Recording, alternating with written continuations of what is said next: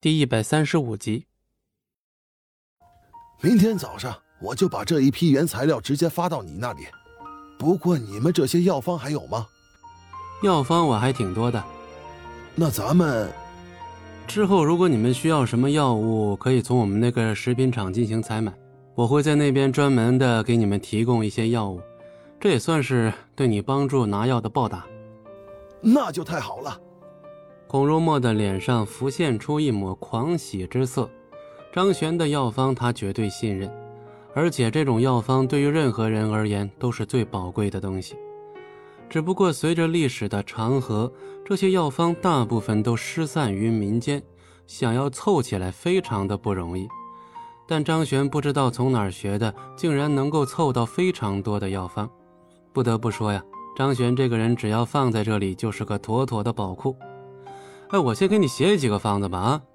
你们这要是有什么萃取的机器，可以自己去萃取药液，然后进行配置。听到这儿，孔如墨再度脸上露出狂喜之色。行，那太行了。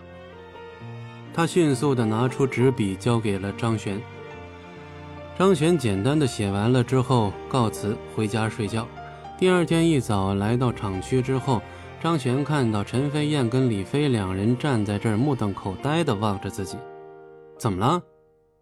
张璇，你是神仙吗？为什么仅仅一晚上时间就运过来这么多货物？这可要比咱们想象中的多出来太多了。张璇，我是真佩服你了。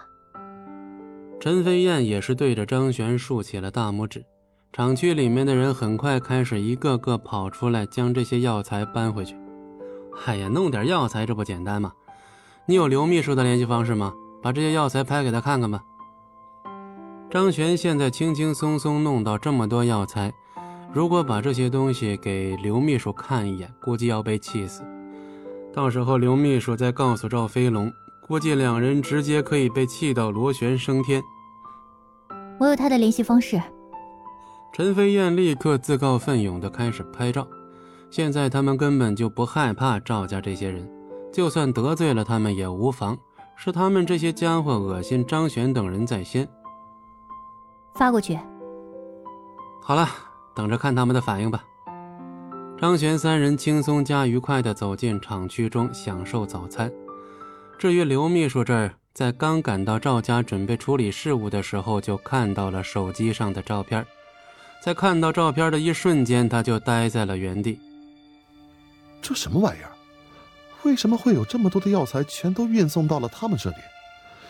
昨天晚上不是给孔如墨他们的医院送药材了吗？正当他摸不着头脑之际，电光火石之间，他的大脑也迅速的明白了所有的事情。我操！孔如墨这个老头子真是要死，敢坑我们！马不停蹄的抄起手机，刘秘书朝着赵飞龙的办公室赶去。少爷，大事不好了！刚一进门，刘秘书就看到赵飞龙正在调戏自己的几个小女秘书。